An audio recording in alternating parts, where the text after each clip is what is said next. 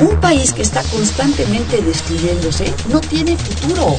Va a estar marcada fundamentalmente por una recesión de la economía mundial. Yo hablo del autoritarismo hasta nuestros días. Radio UNAM. Radio UNAM.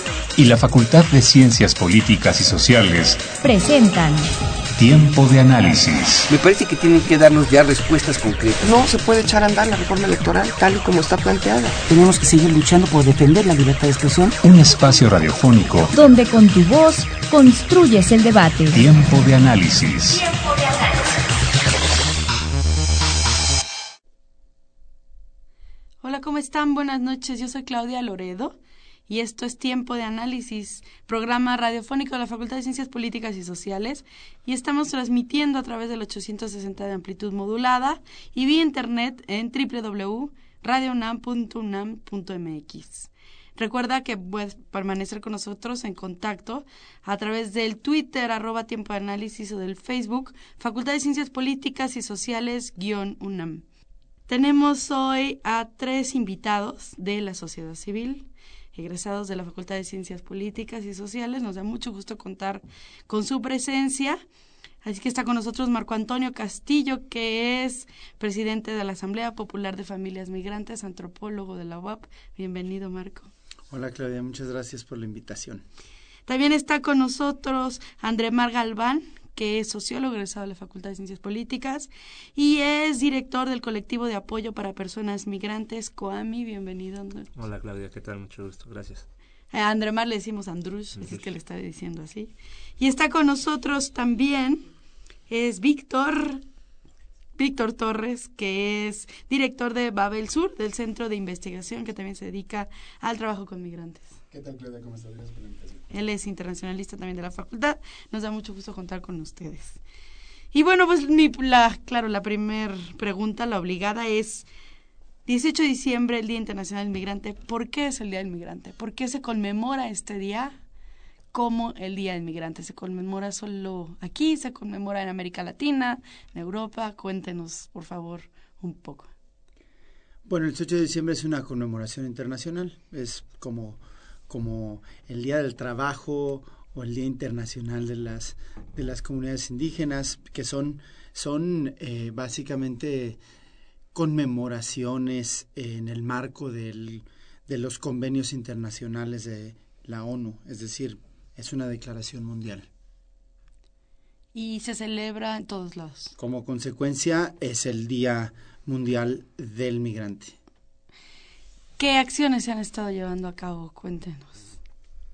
Pues lo que tiene que ver ahorita con las actividades que se realizaron el día de hoy, bueno, se llevan a cabo varias actividades culturales, exposiciones fotográficas, se tuvo la visita de las madres centroamericanas eh, dentro de todo este marco de la conmemoración del Día Internacional del Migrante eh, y nosotros además como como Acción Migrante, bueno, como todos los colectivos que lo integramos, eh, realizamos una serie de actividades, sobre todo cines, debate, eh, exposiciones, para, para tener presente, ¿no? Que las personas migrantes eh, se deben reconocer sus derechos, ¿no? la, la campaña de Acción Migrante que mm, empezó a vivir en su tercera etapa en, a partir del 10 de diciembre, ha dejado como fruto la movilización de cientos de personas, de líderes de opinión y de diferentes sectores, eh, eh, obreros, académicos, eh, estudiantiles y pues las ONGs mismas, pero sobre todo la ciudadanía movilizada alrededor del tema migratorio. El tema migratorio, Claudia, cada día es más un tema de interés de la sociedad mexicana y no solo de los especialistas ni solo de los activistas es necesario que las autoridades, que los tomadores de decisiones en México, en Estados Unidos, en Centroamérica se den cuenta que el tema migratorio se ha convertido en una de las demandas más, más sensibles, más sentidas y más presentes en la agenda política de nuestra región.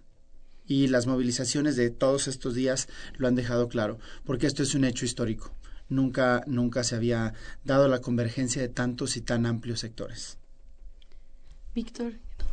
Sí, me parece que lo que se ha logrado es posicionar, como dice Marco, el tema. El tema migratorio se convierte en quizás el, el baluarte de lucha de la región. Es decir, estamos hablando de millones de personas que cruzan por, por el territorio nacional rumbo a Estados Unidos, pero estamos hablando de centroamericanos, de mexicanos, de sudamericanos, ¿no? que, que usan el territorio nacional como una eh, vía para poder eh, llegar a cumplir sus sueños en, en, otro país y que tratan también de generar una vida en este país y que han sido eh, vulnerados a sus derechos, minimizados eh, y que son víctimas constantes de, delitos, de, abusos de autoridad, ¿no? Y que, bueno, como en el caso de las, eh, de las madres centroamericanas que vienen a reclamar dónde están sus hijos, el derecho a saber dónde está su familia, ¿no? Y creo que ese tipo de, temas posicionan al, tema migratorio y con las acciones de, de, las actividades que ha habido de acción migrante, posicionan el tema migratorio como un tema que el año que entra debería estar eh, en la agenda nacional como punto central. Tú mencionabas, Marco, que estas acciones que se han venido haciendo son parte de un plan que se llama Acción Migrante. Acción Migrante, tengo entendido, no es la, es, bueno, es una campaña, no es la primera vez que se realiza. Este, ¿en qué ha consistido? Eh, durante el tiempo que se ha hecho, ha tenido el, mismo objetivo siempre, este, eh, por ejemplo, ustedes representan cada una una organización diferente, eh, Acción Migrante los unió, de qué forma, no sé, me gustaría un poco que, nos platicaran un poco de esto. Claro, la campaña de Acción Migrante surgió el año pasado, justamente el 18 de diciembre, cuando por primera vez se vio la semilla plantada de las posibilidades de una fuerte convergencia de sectores y de intereses alrededor de la denuncia de las violaciones a los derechos alrededor del tema migratorio. Y como producto de esa primera campaña, pensamos eh, que podemos mantener la articulación para incidir en la opinión pública de manera conjunta. Eh, hemos estado eh, apareciendo como acción migrante en diferentes momentos del año. Este año 2013 que termina, eh, tuvimos una campaña ya preparatoria de sensibilización y, y movilización de cara a la visita de Obama cuando vino pues aquí a México. Y eh, después empezamos esta nueva jornada eh, que concluye y, eh, el día de hoy. Y, pero bueno, somos un montón de organizaciones, algunas más presentes, otras menos.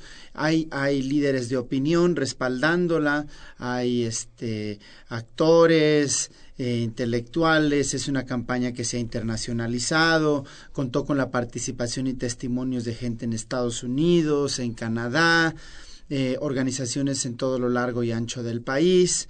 Entonces eh, se ha convertido en un espacio, en una estructura política plástica que la gente toma de diferentes maneras, de maneras creativas, lo adopta, lo adapta, lo avienta, lo regresa.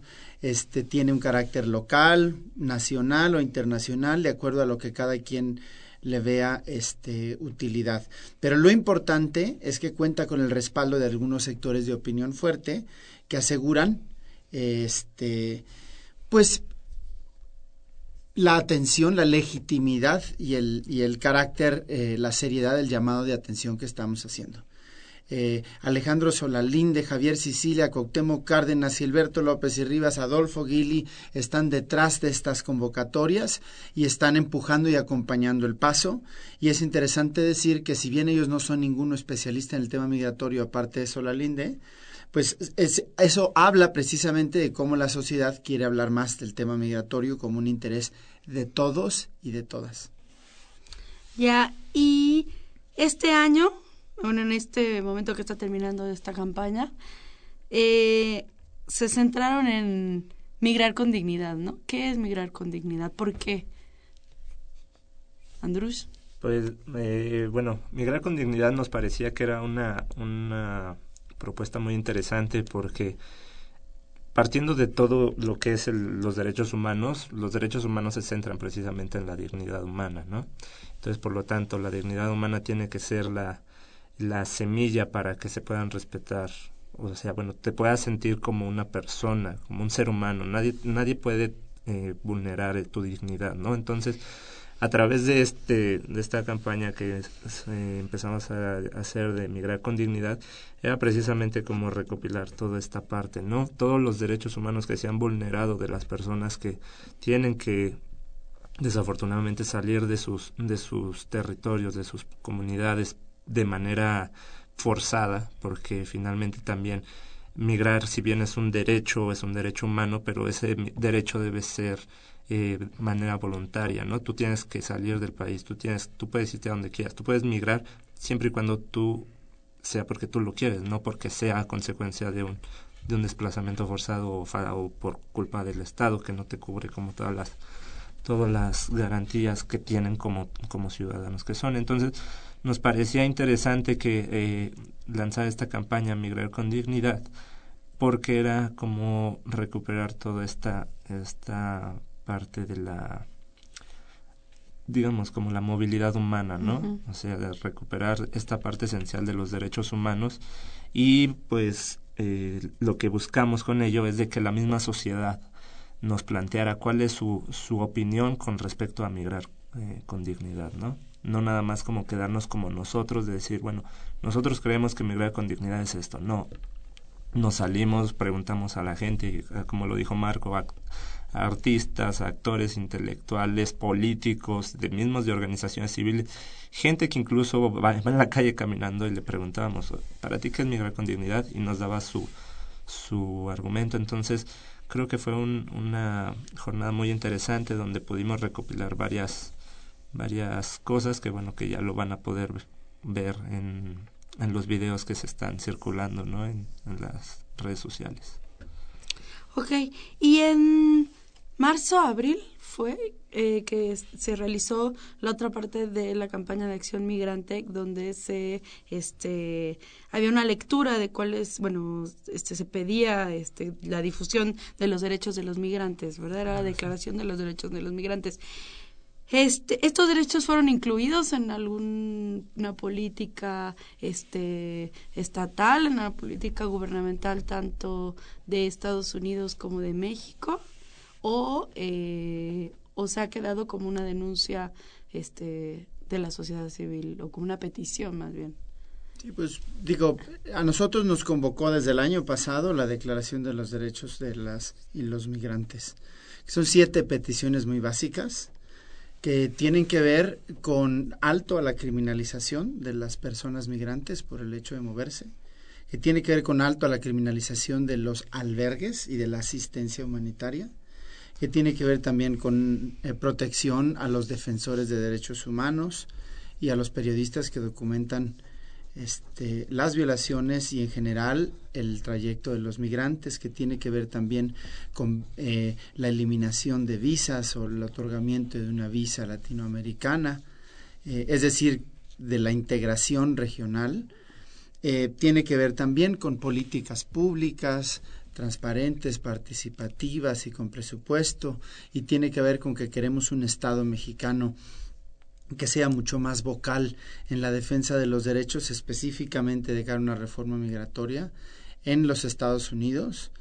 Y eh, en esas básicas peticiones coincidimos centenares de personas, organizaciones, y este es el documento que hemos estado empujando. El 18 de diciembre del año pasado tuvimos un diálogo en gobernación, fuimos sentados a dialogar, pues eh, entregamos este documento eh, discutimos eh, con las autoridades al respecto de ello. Ellos nos respondieron, nos entregaron de regreso su análisis de la ley de migración diciendo que se cumplían la mayoría de nuestras demandas en la ya publicada ley de migración y este y nosotros por supuesto que no creemos que así sea entonces, así fue como empezamos y eh, la segunda etapa de la campaña y aprovechando la visita de Obama. En esa visita de Obama nosotros enfatizamos el tema de la reforma, la exigencia de una reforma migratoria y una presión del gobierno mexicano para que en el diálogo Obama-Peña Nieto pudieran tratar el tema migratorio. Eh, como resultado de estas cosas, además de otros esfuerzos que otras organizaciones han hecho que son parte de Acción Migrante, el gobierno federal aceptó eh, que en la publicación del Plan Nacional de Desarrollo 2012-2018 se estableciera la obligatoriedad del Estado para crear un programa especial de migración. Entonces yo puedo decirte, Claudia, que este país hoy tendrá un programa especial de migración, entre muchas otras cosas, gracias a la presión que se ha hecho desde la campaña. Y este programa especial de migración no representa tampoco, igual que la ley que nos ofrecieron, una solución a las siete demandas. Pero sí quiero hacer notar que son reacciones, que son cosas que el gobierno está tratando de mostrar que se mueve al menos a partir de la presión que se pone de parte de los diferentes sectores.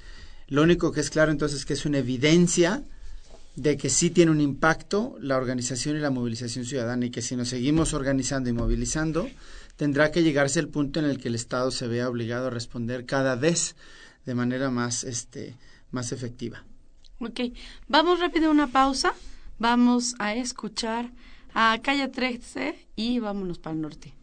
Una pierna que respira veneno de serpiente por el camino del viento. Voy soplando aguardiente. El día había comenzado entusiasmado y alegre. Dice, pasaporte. ¿A dónde va por ahí, Juan Hilario? Con esta noche tan fea. ¿Usted no se anima? Mire cómo está el camino. Anegadito. Hombre, compa. El camino es lo de menos. Lo importante es llegar, bro. Tengo tu antídoto.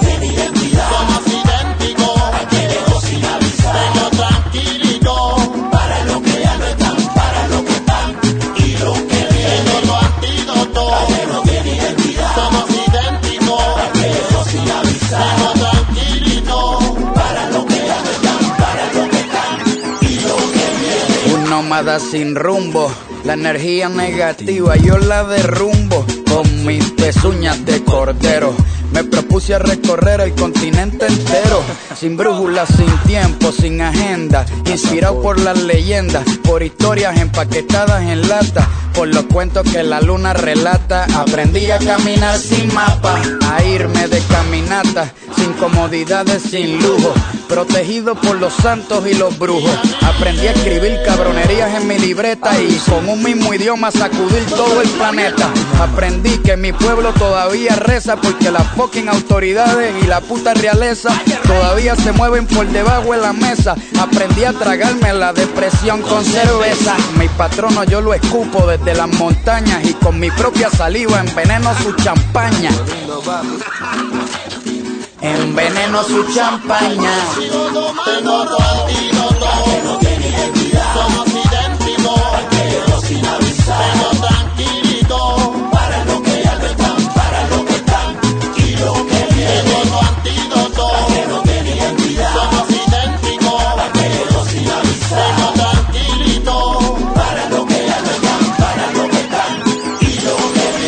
Sonrisa yo veo una guerrilla, una aventura, un movimiento.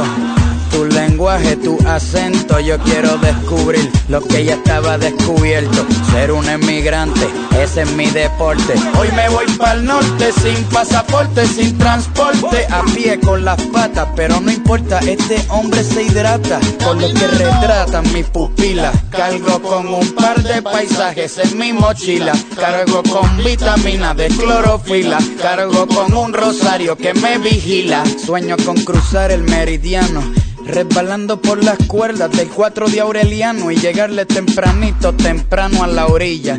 Por el desierto con los pies a la parrilla. Vamos por debajo de la tierra como las ardillas. Yo voy a cruzar la muralla. Yo soy un intruso con identidad de recluso. Y por eso me convierto en buzo. Y buceo por debajo de la tierra. Pa' que no me vean los guardias y los perros no me huelan. Abuela, no se preocupe, que en mi cuello cuelga la Virgen de la Guadalupe.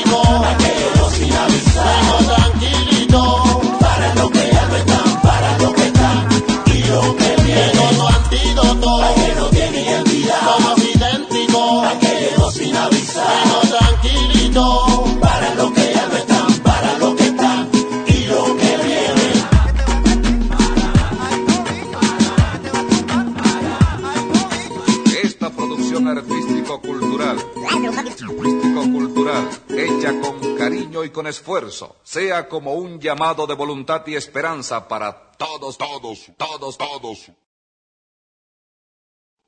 Ya estamos aquí de regreso. Esto es tiempo de análisis. Recuerda que estamos transmitiendo desde el 860 de AM de Radio UNAM y a través de www.radiounam.unam.mx.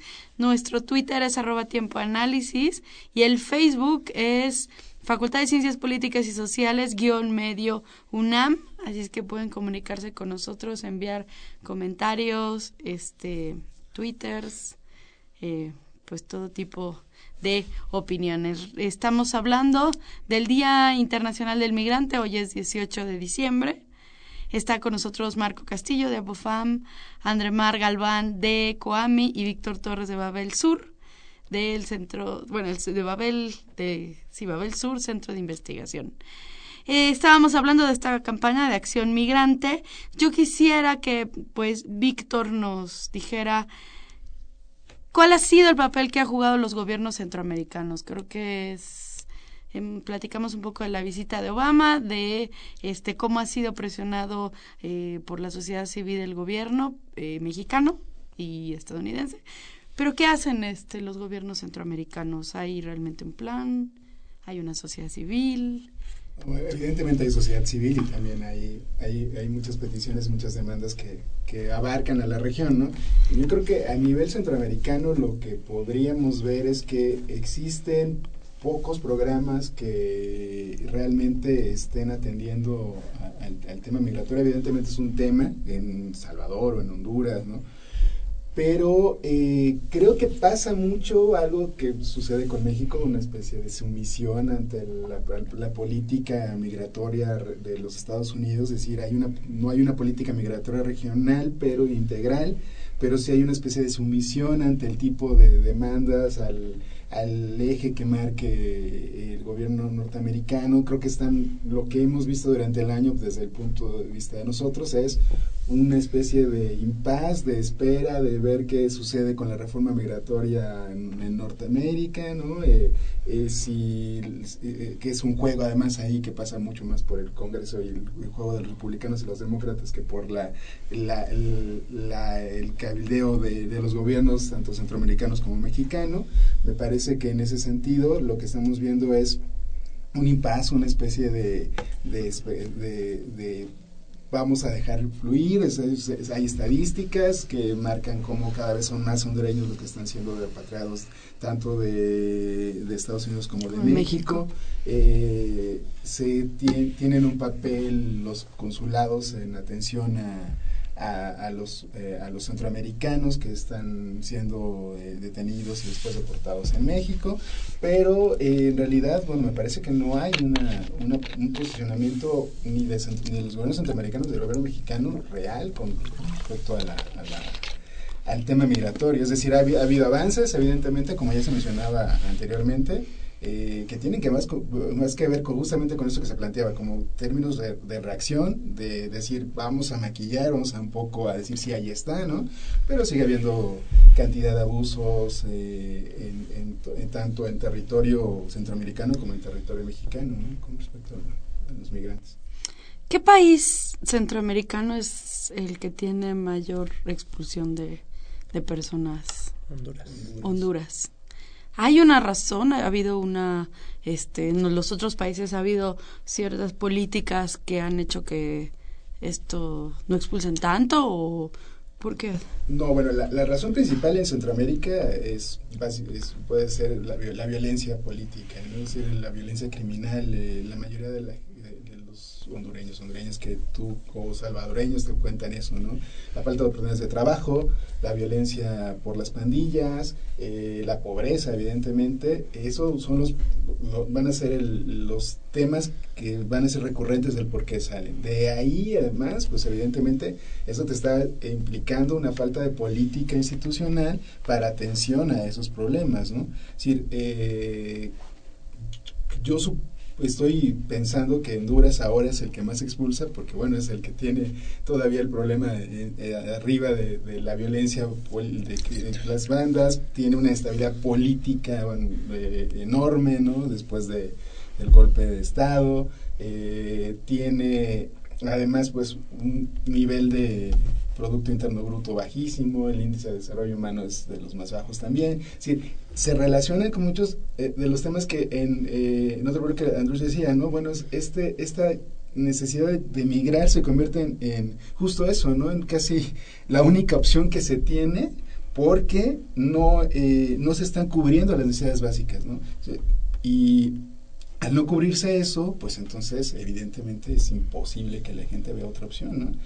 Y además empieza a haber fenómenos donde ya no solo son los hombres, sino cada vez estamos viendo mujeres y, jóvenes y además adolescentes, ¿no? Que están viajando para ir a, unirse con sus familias o porque ya es la opción que ven, durante una década han estado viendo que esa es la opción que tienen como para poder mejorar su vida, ¿no? Claro. ¿Y el país que menos expulsa es Costa Rica? ¿O?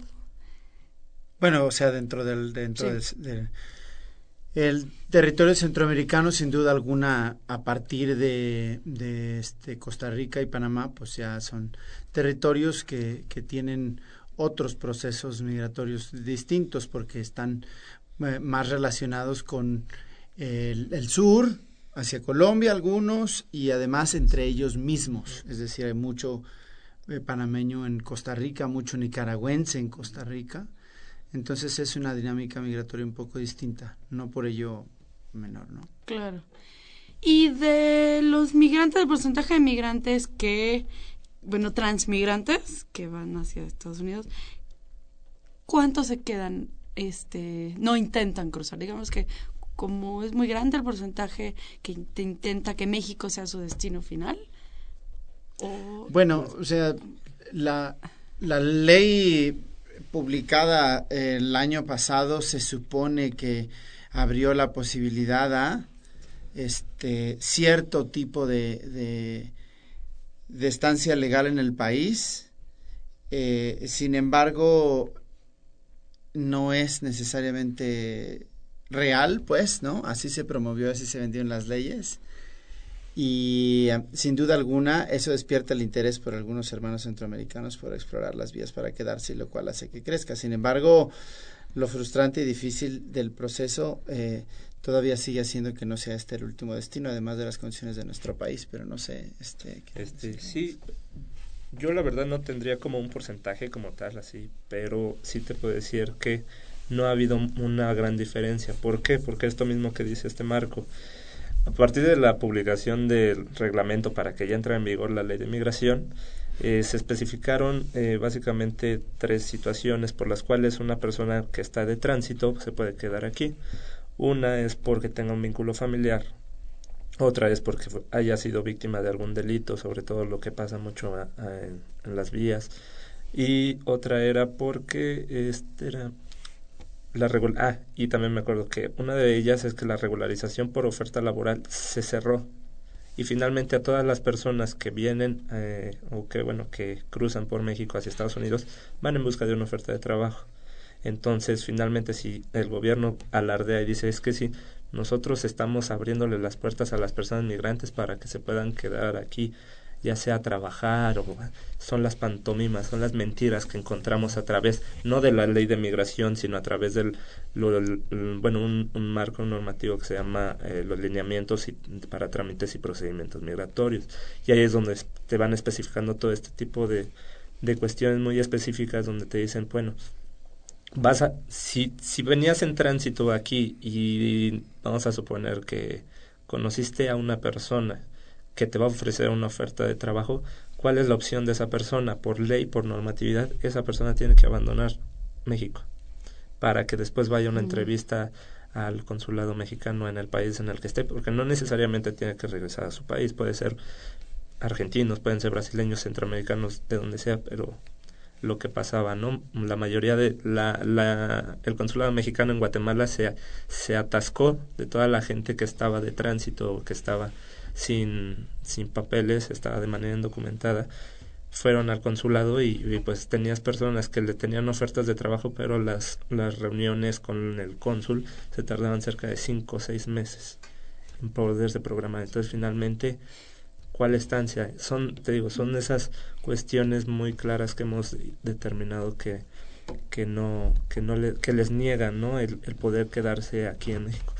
Otra también es lo de la reunificación, que bueno, ese relativamente sí como que sí fue uno de los grandes avances porque anteriormente con la con la ley de población sí era muy específico en, en las características que, que manejaban el documento migratorio.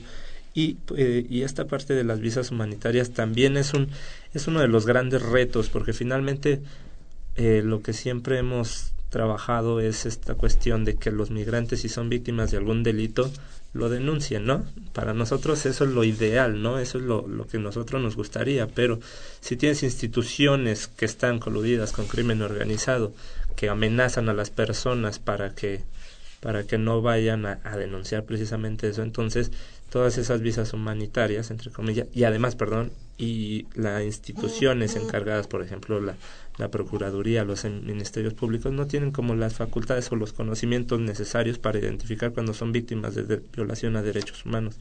Entonces, todas esas cuestiones nos hemos, que hemos identificado han hecho ver que sí hubo un avance en cuanto a algunos derechos humanos para de personas migrantes, pero finalmente lo principal que es eh, la motivación de, de irse de, de, sus países para, para una oferta de trabajo, México la sigue negando.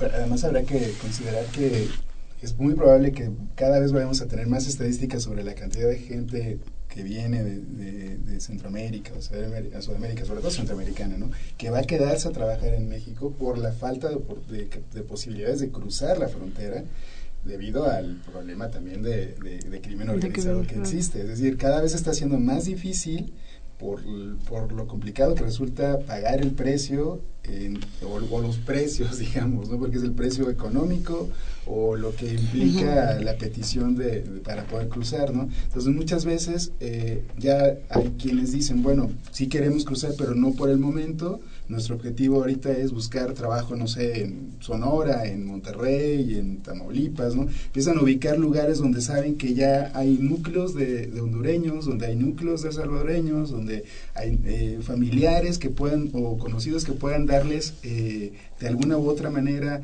eh, alguna eh, posibilidad de trabajo, o en el camino van identificando en Chiapas, en el centro del uh -huh. país, en este, o en, en, el norte, lugares donde los van contratando y obviamente los contratan como mano de obra barata, ¿no? Claro. No, no, no, reciben ningún beneficio social, sí, no, reciben eh, prestaciones y obviamente es una mano de obra negra, ¿no? Es decir, se, se, se subcontrata y no es un, no, no está claro. estipulado, obviamente porque además pues las compañías también se empiezan a saltar este proceso que yo también hablaba animal porque pues si no les dan la opción pues bueno tampoco lo van a estar esperando no entonces sobre todo temas como construcción no o en como con aleros en, en, en, en plantaciones en, el sur no pues lo que van es trabajan temporadas les pagan un, un, un poco de dinero y con eso van juntando para poderse movilizar no para buscar incluso opciones de movimiento eh, o de, de, de, de, transporte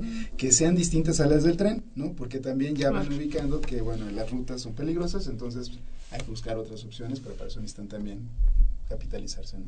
Claro. Oye, ¿y qué estados, ahorita que estás mencionando esto de los estados Chiapas, todo eso del sur, ¿en qué, cuáles son los estados donde más se quedan? Donde más, eh, es más fácil encontrar posibilidades de que los contraten este... Digo, pues sin duda son concentraciones urbanas, o sea, pues la gente busca llegar a un lugar donde haya trabajo y también está relacionado por donde la ruta misma migratoria permita, pues el bajar, descansar, hacer una, este, chambear y, y, y permanecer seguro un tiempo e intentar, yo creo que siempre en el intento de, de seguir avanzando en algún momento. También en el norte, en la franja fronteriza norte, pues también este, tiende a haber esos procesos, ¿no? O sea, pero bueno, yo sí quisiera agregar a la discusión o al debate el tema de que si bien existen desafíos legales, administrativos y desafíos políticos, también existe el gran desafío de que nuestro país se asuma ya como un país receptor de migrantes. Las comunidades este y, y pues los mexicanos en general, si podemos hablar de ello y así, este todavía nos falta mucho para aprender a reconocer que nuestro país está, tendrá que convertirse en un país que sea eh, tan amable en su trato hacia los migrantes como, como esperamos que sea seamos tratados en otros lugares.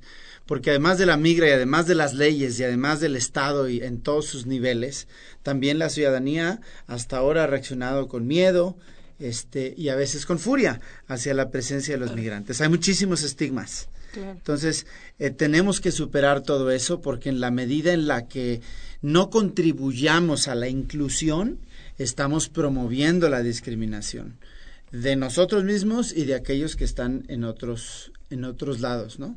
Claro. Vamos a una pausa, a nuestra última pausa. Vamos a escuchar el mojado acaudalado de los Tigres del Norte y continuamos con el programa.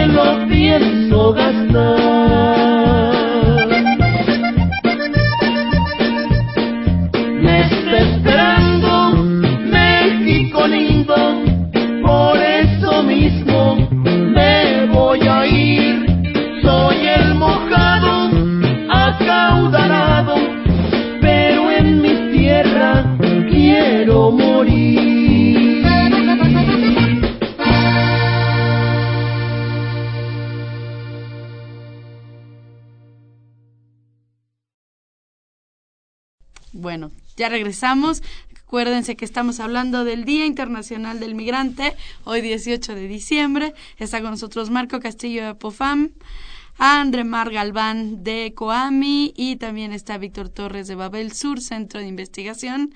Eh, nuestro Twitter es Tiempo Análisis, nuestro Facebook Facultad de Ciencias Políticas y Sociales, guion medio UNAM. Estamos 860 amplitud modulada, www.radiounam.unam.mx. Eh, bueno, yo quisiera abordar el tema de los albergues. Hace ratito platicaban, bueno, de este la presión social que ha habido para que se respeten, para que se apoyen los albergues, a la gente que trabaja en los albergues. A mí me gustaría un poco que, que, que profundizaran en ese tema, porque ¿cuántos albergues hay? Están, bueno, me imagino que están en la ruta donde está, pasa el tren, donde es, hay los asentamientos de migrantes que, platicábamos, pero ¿quiénes los, los impulsan? Este, platícanos un poco, Andrus, ustedes han estado trabajando con ellos. Sí, nosotros hemos tenido la oportunidad de ir a algunos albergues que están allá por el sur y por aquí por lo que rodea la, la Ciudad de México, Tlaxcala, Puebla, este, el mismo Estado de México. ¿Qué, qué labor hacen? Pues bueno, primero, ¿quién financia todo eso? Este, es difícil. es muy difícil, son las organizaciones civiles y la, las instituciones eclesiásticas en su mayoría. Eh, vemos, por ejemplo, los albergues que están sobre todo en el sur son apoyados por, instituciones eclesiásticas y por eso tienen tanto este renombre personalidades como Fray Tomás en, en Tenosique o, este Alejandro Solalinde, porque finalmente son como dos de esas personalidades que se desprenden un tanto de, la de la eh, idea tradicional de que la, de la iglesia, ¿no? Entonces, porque finalmente ellos se asumen como servidores, ¿no? De, de, pues de Dios, no sé cómo decirlo.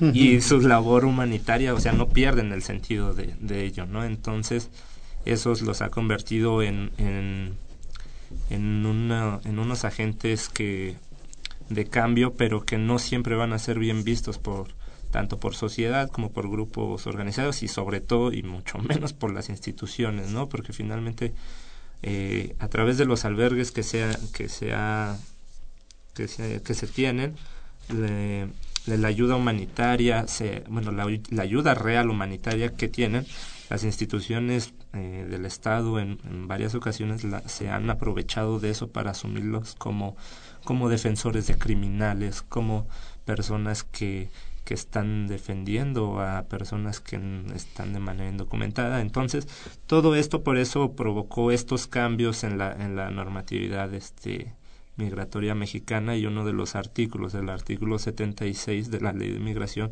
especifica claramente que no se puede intervenir, ninguna institución pública puede intervenir en un centro humanitario que dé asistencia humanitaria, en este caso en los albergues o aquellas personas que, que brinden atención en vías no se les criminalice, ¿no? Ese es como el sentido amplio de, de ese artículo. La verdad es que pues está bonito en la ley, pero los agentes, este, los agentes de seguridad pública, los mismos de migración, pues no lo siguen respetando. Y, y el, el, ejemplo más claro se tuvo hace poco, me parece, fue en julio, agosto, no recuerdo bien la fecha, la verdad no me acuerdo, pero fue en el albergue de, de San José Huehuetoca, bueno, más bien el comedor, donde directamente agentes de seguridad pública y, y, de migración solicitaron entrar, o sea, más bien ni siquiera solicitaron, perdón, entraron de manera, sea de como se les conoce, en una redada, entraron para que sacara personas eh, migrantes que estaban ahí, que según estaban eh, argumentando que ellos habían cometido un delito, etcétera, ¿no? Entonces, finalmente ahí se estaba violentando de facto ese artículo. Y ya una vez que empezamos a estudiar más así como, bueno, cuáles fueron las implicaciones de eso, de los albergues, es de que por otro lado se violenta también otro artículo, el artículo 92, porque finalmente la, la institución de migración, bueno, el agente de migración no presentó la orden y, lo, y seguridad pública que debe actuar a través de una de estas órdenes este, para como en cooperación con migración, pues ellos actuaron como todos los mexicanos y todos los que hemos eh, visto cómo actúan las autoridades de seguridad pública, pues con una negligencia, con una falta de respeto, insultando a la gente que, que, que también está defendiendo, ¿no? Entonces también viene como toda esta amenaza de que, bueno, tú eres defensor de derechos humanos, pues por, por, por dos, de dos perspectivas se puede ver. Una, que se empieza a criminalizar también a esta persona, ¿no? Y entonces por eso te digo que viene toda esta parte de, de por qué Solalín, de por qué Fray Tomás, por qué otros activistas defensores como Rubén Figueroa o como los que integran el, el, el, albergue de, bueno, el comedor de San José en su momento, eh, han tenido que tener como estas medidas precautorias, no nada más con crímenes, con crimen organizado, sino también con con mismos con las mismas instituciones que son los quienes los amenazan no entonces digo hay varias no sé eh, yo quise mencionar como tantito pero para darles oportunidad de que ellos tú querías Víctor. Sí bueno en lo que me parece que hay que posicionar el tema de, de los albergues en, en, el sentido de entender que dada la cantidad de millones de personas que cruzan por el país intentando llegar a Estados Unidos si no hay una emergencia humanitaria en términos, de, los, de, los migrantes, es gracias a el trabajo que hacen los albergues. Es decir, porque hay una red, o bueno, hay varias redes de, albergues, hay grupos organizados como colectivos que, que, tratan de dar ayuda humanitaria y que van eh, justamente...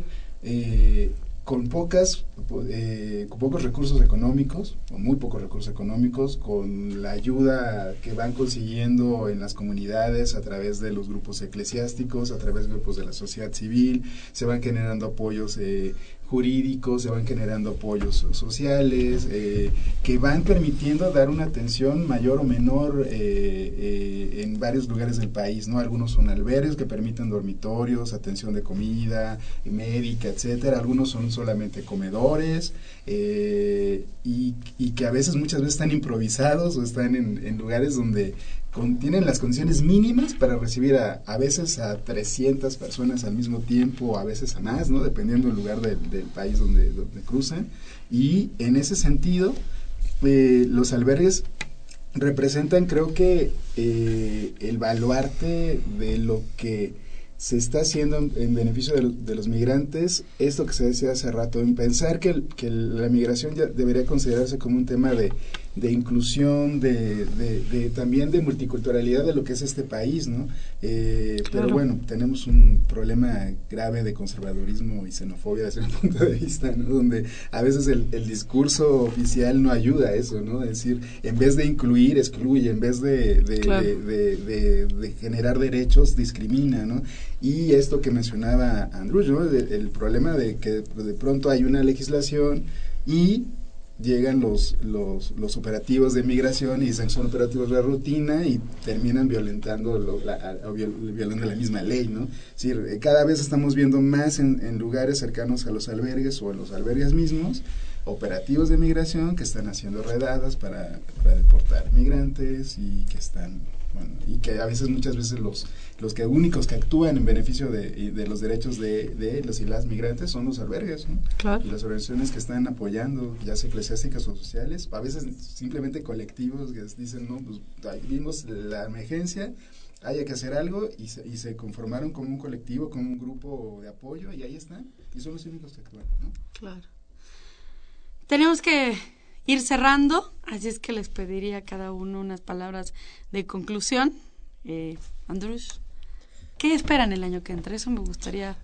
Pues nosotros esperamos tener eh, que la gente se sume. Obviamente queremos que a través de esta campaña que estamos realizando con Acción Migrante, la gente se sume.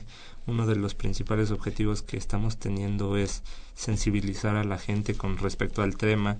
Eh, es también concientizarlos de que queremos romper con estos paradigmas que se han, se han formado, esto de criminalizar a las personas migrantes, queremos romper todo eso. ¿Y por qué? Porque finalmente es una realidad, como, se ha dicho, eh, México es país origen, tránsito, destino y retorno, hay que asumirnos como tal y por lo tanto tenemos que generar las condiciones adecuadas para darle un trato digno a las personas que, que tengan que salir de, sus comunidades, que transiten o que de plano mm, quieran estar aquí, ¿no? Entonces sería como invitar a la gente a que se sume a esta campaña es las campañas, bueno, Acción Migrante va a seguir, o sea, es, es un esfuerzo que estamos haciendo varias instituciones y colectivos para que se podan, podamos visibilizar el tema de la migración en todas sus, sus desde todas sus perspectivas con, con el fin, bueno, digamos, con la finalidad de que se respete la dignidad humana. Claro. Marco. Bueno, pues eh, yo nada más quisiera hacer una reflexión sobre a mí, eh, eh, hombre, mujer, joven, niño, pues adulto mayor, que, que, impacta en mi vida la existencia de migrantes en, en el territorio mexicano. Y bueno, pues hay una tragedia humanitaria que pesa sobre los hombros de los migrantes, los que están buscando el pan, los que están saliendo de su territorio a veces ni siquiera por su voluntad. Hay una tragedia humanitaria que pesa sobre aquellos que los atienden y les brindan albergue y también sobre aquellas, sobre el Estado corrompido que, que promueve la violencia en esta ruta y en, esta, en este hacer humano que es la movilidad. Pero esta tragedia de los migrantes está directamente vinculada también con la crisis de paradigma que vivimos en general en nuestro país. Es decir, si en nuestro país no creemos en la oportunidad que tiene el otro de vivir, de coexistir con la misma dignidad que uno, todos somos responsables de lo que le suceda en esa medida a los y las migrantes. Y por otro lado, la violencia que se vive en las vías del tren cada día se extiende más hacia las rutas de las autopistas, camiones, hacia las ciudades, y todos también entonces corremos el riesgo de ver nuestros derechos vulnerados si permitimos que un Estado policiaco ayude a, este, a los delincuentes en lugar de a los migrantes y se, y se coluda en la, en la discriminación hasta la violencia más eh, increíble sobre de hombres, mujeres y niños. En ese sentido, eh, el resto del mundo, como la comunidad europea, como el UNASUR, este, como el C4 en Centroamérica, hay políticas de integración regional avanzadas que ya permiten la movilidad regional. En nuestro caso, en nuestro caso, eh, tenemos que definir juntos todos los ciudadanos como país si queremos ser parte de esa experiencia de movilidad regional o si queremos seguir promoviendo la violencia en el territorio. Todos tendríamos que estar sumados. Gracias, Marco Víctor. Sí, bueno, yo pensando en esta misma tenora, que habría que pensar que todas y todos somos migrantes, ¿no? creo que esa sería como la, la, pauta a seguir, es decir, pues, la defensa de los migrantes es defender los derechos de, de todas y de todos en, en, territorio nacional, porque justamente el contexto que acaba de mencionar Marco es un contexto que va a continuar. Desafortunadamente la violencia no se ve que va a disminuir, eh, se está expandiendo, se está extendiendo, eh, cada vez está tocando a más personas. Eh, y pensar que los migrantes son un caso aislado, que son un tema que puede minimizarse, que son gente que como nos es ajena a nuestras comunidades, no debería ser de nuestra importancia, de nuestra incumbencia, es un error. ¿no? Nosotros, que, si definitivamente creo que el, gran reto es eh, seguir eh, pensando a los migrantes de una manera incluyente, de una manera, eh, como se dijo este año, que pensándola con dignidad, ¿no? para poderles retribuir esa dignidad que, están, que, que, que, se les quiere hacer perder, ¿no? pero que, que si no nos organizamos, que si no seguimos movilizando, que si no seguimos alzando la voz, por los migrantes, así como por otros temas, eh, las cosas no van a cambiar, ¿no? Y que lo, más relevante es seguir organizándonos, seguir denunciando, seguir demandando y seguir actuando en pro de los derechos de, de, todos y de cada uno de nosotros. Pues muchas gracias, muchas gracias a los tres por haber estado con nosotros este día 18 de diciembre, Día Internacional del Migrante. Pues cierro con esa frase de todos y todas somos migrantes. Eh, pues gracias por sintonizarnos a todos los radioescuchas. Estaremos dentro de ocho días aquí en tiempo de análisis, ocho de la noche por el 860 de AM, nuestro Twitter arroba tiempo análisis y nuestro Facebook Facultad de Ciencias Políticas y Sociales guion medio UNAM. Estuvo en la cabina y operación eh, señor Miguel Ángel Ferrini, en la producción de las cápsulas Guillermo Pineda, Elizabeth Ayala, Tania Morales y Benjamín Sandoval. La musicalización, pues es gracias a Coami, a Pofam y a Babel del Sur que nos sugirieron la música. La coordinación de la producción, pues una servidora. Este programa es producido por la Coordinación de Extensión Universitaria de la Facultad de Ciencias Políticas a cargo de Roberto Seguera. Muchas gracias. Yo soy Claudia Loredo. Nos vemos dentro de ocho días. Esto fue Tiempo de Análisis. Tiempo de análisis. Una coproducción de Radio UNAM y la Coordinación de Extensión Universitaria de la Facultad de Ciencias Políticas y Sociales.